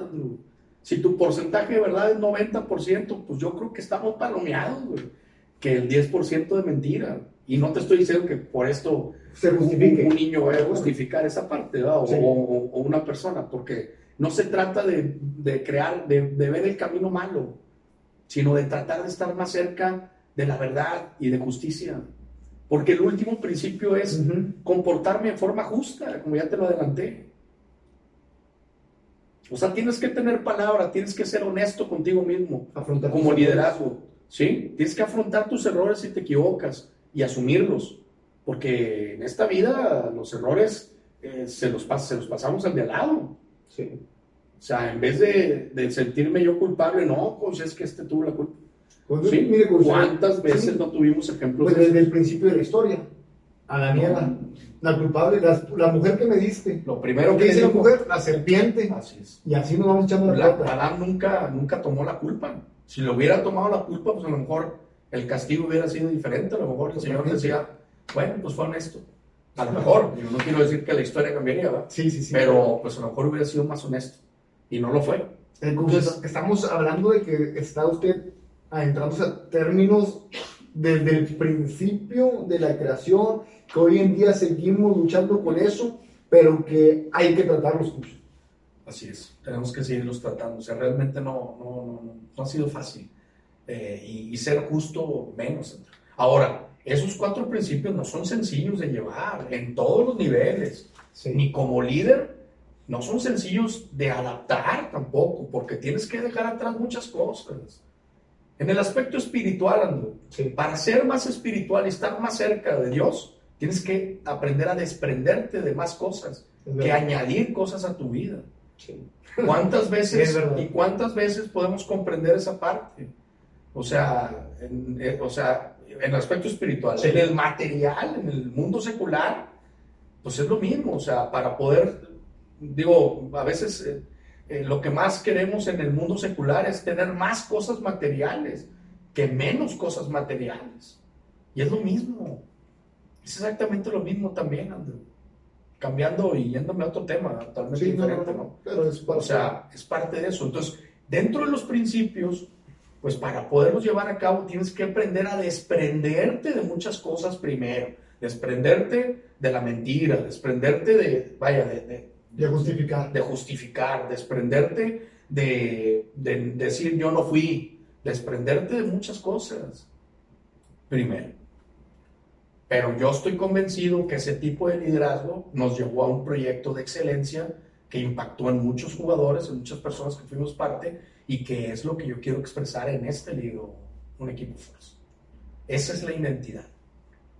Increíble, coach, y necesario porque, como usted decía, más en estos tiempos donde la palabra ha perdido mucho peso, ¿quién, quién, quién se pone en la brecha y dice, hey, no vamos bien? ¿Quién, ¿Quién se levanta de la silla y dice, hey, no estamos bien, no estamos caminando correctamente, necesitamos volver a esos tiempos, como yo decía ahorita, esos tiempos dorados de excelencia, esos tiempos ay, que tristemente vamos avanzando y en lugar de ir mejorando, vamos retrocediendo hasta pareciera, pero, eh, o sea, a la inversa, o sea, avanzamos en la vida, pero retrocedemos en la excelencia. Así es. Y Digo, es, es un dígame. constante luchar, ¿no? hay Sí, que sí, estar sí. conscientes de eso, o sea, como te lo repetí hace un rato, la, la perfección no existe, pero existen modelos perfectos o modelos que nos pueden llevar a estar más cerca de lo perfecto. Pero la lucha constante, hacer lo correcto, pues es el camino que nos va a llevar hacia el destino. No establezcamos un destino sin tener un camino correcto porque no vamos a llegar. En el segundo libro hay un, hay un, hay un capítulo que habla de eso. Podemos saber hacia dónde queremos llegar y podemos saber las rutas, pero si no tenemos la ruta correcta no vamos a llegar, por más que queramos llegar hacia lo que deseamos. Pero hay que estar convencidos que el error, las malas decisiones, el, el fracasar, el caer, el no poder llevar al pie todo, pues, es parte también del éxito, si verdaderamente lo asumimos y lo, lo transformamos. Coach, sea, un equipo Force Sí. es, eso, es eso lo que te da. O sea, establecer cuatro principios que son difíciles de hacer. Claro, yo hasta, hasta nuestros días todavía batallo con eso, con tenerlos al, al 100% y, y llevarlos al 100% por situaciones cotidianas de la vida que te lleva, te empujan tú. La sociedad te empuja sí, y hay que estar aislado de las cosas que no son correctas. yo creo que usted lo vivió desde pequeño, como decía eso de quería usted entrenar de la mejor manera, y un mismo coach le decía, hey, no tan agresivo, Imagínate. es lo mismo O sea, imagínate. Coach, ahorita actualmente usted está como head coach del equipo de niños de Saltillo, de la liga de LFA, que es un equipo profesional. Un equipo Force Coach, usted ya lo implementó en, en Prepatec, lo sigue implementando hoy en día con el equipo de Dinos. Sí, claro. Sí. En Dinos está el proyecto Force D. Entonces, es el proyecto que nace de esto. Ese proyecto, un equipo Force, inició en Blue Force. Sí. continuó en Black Force con un equipo de Junior Bantam en el 2018 que tuve en Pumas. Okay. Y luego en Dinos de Saltillo con el, eh, con el proyecto Force D y actualmente es parte de mi vida, ¿verdad? O sea, eso es lo que yo probono, pregono, es la identidad que yo, que yo quiero impactar en la gente. O sea, y en todos los niveles, o sea, a final de cuentas, el, el crear principios, el crear proyectos en todos los niveles, Andrew. Puedes estar entrenando o, siendo un líder de, de, niños de 10 años a gente profesional de 30 y prácticamente es exactamente lo mismo. O sea, lo único que cambia pues es la, la, la capacidad de comprensión que pueden tener las personas. O sea, y desgraciadamente, pues a veces nos arraigamos mucho a muchas cosas mientras más grandes somos, ¿verdad? Es más pero, difícil, claro. Pero pues siempre hay que luchar, Andrew, siempre hay que luchar por tratar de transformar los corazones de la gente. ¿Cómo, Porque es ahí donde llega el corazón. Sí, sin duda. ¿Cómo ha recibido el equipo de Dinos el D-Force? Pues yo te puedo decir que bien, o sea, una cultura no es fácil tomarla de la noche a la pues mañana. Trabajar hasta el día que usted se retire, va a seguir trabajando en eso. Totalmente, o sea, no es fácil, pero sí sé que, que ha impactado en, en, algunos, en algunas personas y que hemos poco a poco, o sea, vaya, eh, como, como dicen también, eh, lento, pero seguro, o sea, estamos tratando de construir y te puedo decir que 2019 a 2020 hemos, hemos crecido como equipo, hemos crecido construyendo el, el proyecto que queremos. Pero falta mucho, sigue faltando mucho todavía por, por llegar hacia donde queremos. El camino, digamos, el destino está, pero el camino va. Es el, que, es el, que, el camino que queremos, estamos eh, eh, recorriéndolo aún. Coach, usted eh, como coach le toca siempre liderar, liderar apoyar, escuchar, guiar. En el momento en el que usted sale de Prepatec, yo salgo también de Prepatec, usted eh, comienza a entrenar en el equipo de Dinos como coach, pero llega la oportunidad en la que es usted head coach de Dinos. Recuerdo yo todavía cuando íbamos a ir, creo que era Constitución, cuando usted me dice, André, voy a ser head coach de Dinos. No me diga nada aquí entre nos. Y a mí me dio mucha alegría porque yo sabía que usted había trabajado uno para esos puestos de head coach. Usted ya estaba preparado para ser head coach. Pero yo viví con usted esa etapa, coach, en la que usted se queda sin prepatec, algo tan arraigado, algo que usted amaba, sacaba eso. Yo recuerdo mucho que, que le mencioné, coach, Dios le va a dar algo mejor, o sea, Dios nunca nos quita algo para, ah, ya te quito eso y ya no. Si nos quita algo, siempre nos da algo mejor. Y yo creo que el ser coach de un equipo profesional, sin duda alguno, yo lo digo en estatus, wow, o sea, ah, era el head coach de Prepatec, el coach de Dinos, de un equipo profesional con jugadores adultos que fueron estrellas en Liga Mayor, es increíble. ¿Qué tan importante, coach? Porque aquí ya no había alguien, o sea, ya no, usted ya no estaba motivando a nadie, sino que ahora usted estaba viviendo la situación de quedarse sin algo y usted iba así, o sea, con los ojos cerrados, usted no sabía que al tiempo iba a ser que el coach de Dinos, tal vez llegó pasa por su mente, pero no, no es, hasta bien lo dejo porque ya tengo seguro esto, no. En ese proceso, coach, ¿qué tan importante fue su cercanía a Dios? Porque yo sé que usted es un hombre creyente, ¿qué tan importante fue afianzarse en el Señor, en, en apoyarse en Dios? ¿Qué tan importante fue para usted eso, coach? Siempre ha sido, Andrew. O sea, gracias a Dios el proyecto eh, Blue Force estuvo en sus manos te puedo decir que el proyecto Black Force en Pumas, en Junior 1, estuvo en sus manos. Y también te puedo decir que el, que el proyecto actualmente Fordis está en sus manos. Entonces, eh, pues digo, a mi salida fueron meses ahí complicados. Sí me arregué fuerte el Señor y, y le dije, Señor, aquí estoy. A final de cuentas sigo siendo un instrumento. Eh, tú sabes lo que me llena a mí, que es poder impactar en, en, ese grupo de jugadores que yo tengo, independientemente la edad e independientemente el equipo. O sea, a final de cuentas, uno nace para cierta actividad, yo siento que estoy en el lugar correcto, lo único que, pues, que quisiera o que pedía en ese entonces es que pues, me diera la fortaleza, ¿no? Para, pues, para poder salir de, de, esta parte, ¿no? O sea, porque fue, fue un golpe duro, la verdad. Sí. O sea, eh, me había arraigado mucho a, a mi equipo y a, y a, mis jugadores y, pues se tuvo que acabar esa etapa, ¿no? Coach, hablando, Entonces- yo lo veo como esta manera, hablando en términos bíblicos otra vez. Dios le promete a Abraham un hijo. La promesa, Isaac. Llega Isaac y le dice, sacrifica a tu hijo. Usted estuvo, oye, yo quiero ser head coach. Vas a ser head coach. 10 años. Eres head coach y luego de repente, hey, dame ese puesto, dame el equipo, se acaba. O sea, sin duda alguna, yo sé que muchas veces leemos la historia, ay, Abraham iba a sacrificar. No, no, no, no. Iba a sacrificar a su hijo por el cual fue una promesa de Dios, algo que él amaba. O sea, estamos hablando de cosas de verdad difíciles y que duelen. No es nomás, ah, ah pues sí, ya, qué bonito fue Prepatec. No, duele en el momento desprenderte de algo y decir, Señor, pero Señor, yo confío en ti, está en tus manos. Y otra vez el número 10, Andrew, porque pasaron 10 meses y, y me hicieron head coach. O sea, pasaron, Wow. el TEC me, me, liquida en febrero, sí, el TEC me liquida en febrero del, del 2018. Pasaron 10 meses y en enero del 2019 ya era head coach del equipo de Dios. Sin duda, Entonces, mire, ahorita yo decir, eh, Dios es real y lo podemos ver. real, totalmente real. Digo, eh, cuando pones tu vida en sus manos, eh, te suceden cosas sobrenaturales que muy pocas veces las apreciamos Sí. o que inclusive pudiesen llegar a nosotros.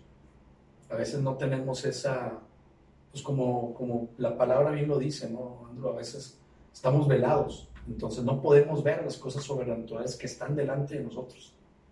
Cuando el Señor te quita el velo es cuando puedes ver las cosas sobrenaturales y pueden llegar a ti y te impactan.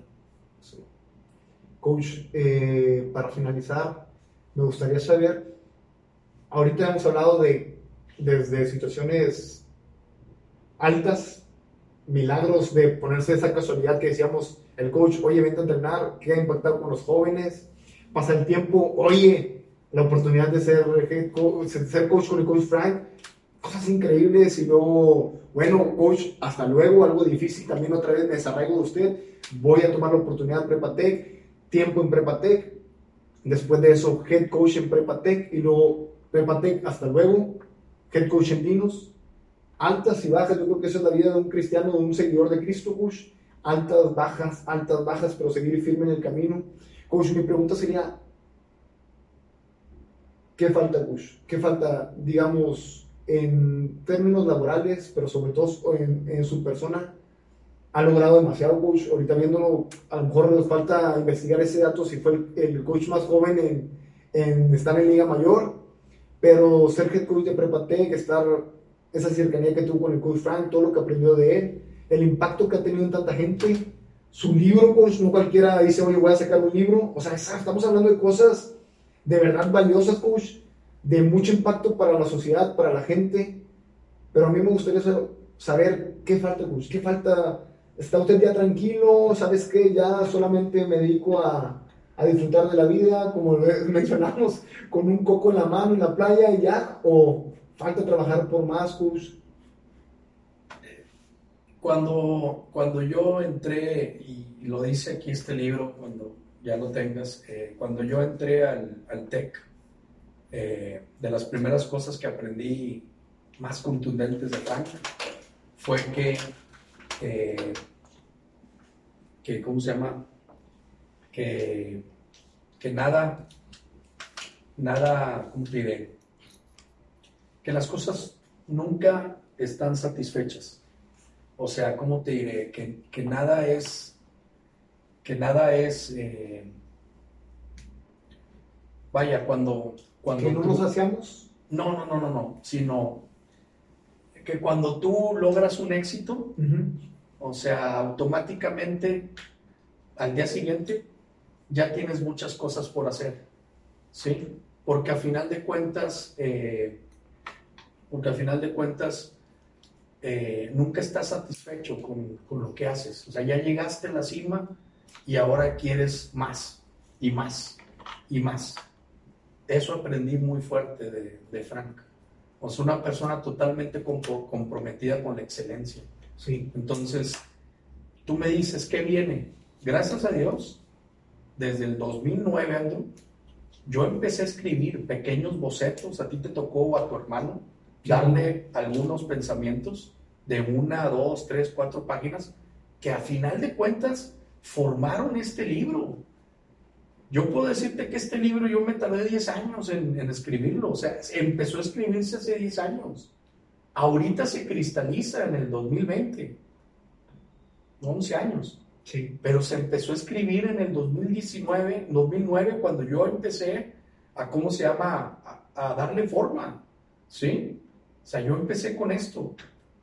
Entonces, eh, en el 2019, te digo, bueno, te digo 10 años, no 11, porque el 2019 fue cuando yo empecé a escribir ya este libro, después de 10 años de tener más de 150, 60 pensamientos sacados de la vida, de la vida cotidiana, sacados de sueños, sacados de artículos de revistas, de libros que leía y que transformaba yo en, en artículos de motivación que quería impactar o inyectar o, o tratar de transmitir a todos, a todos esos jugadores que fueron parte de, de mi vida.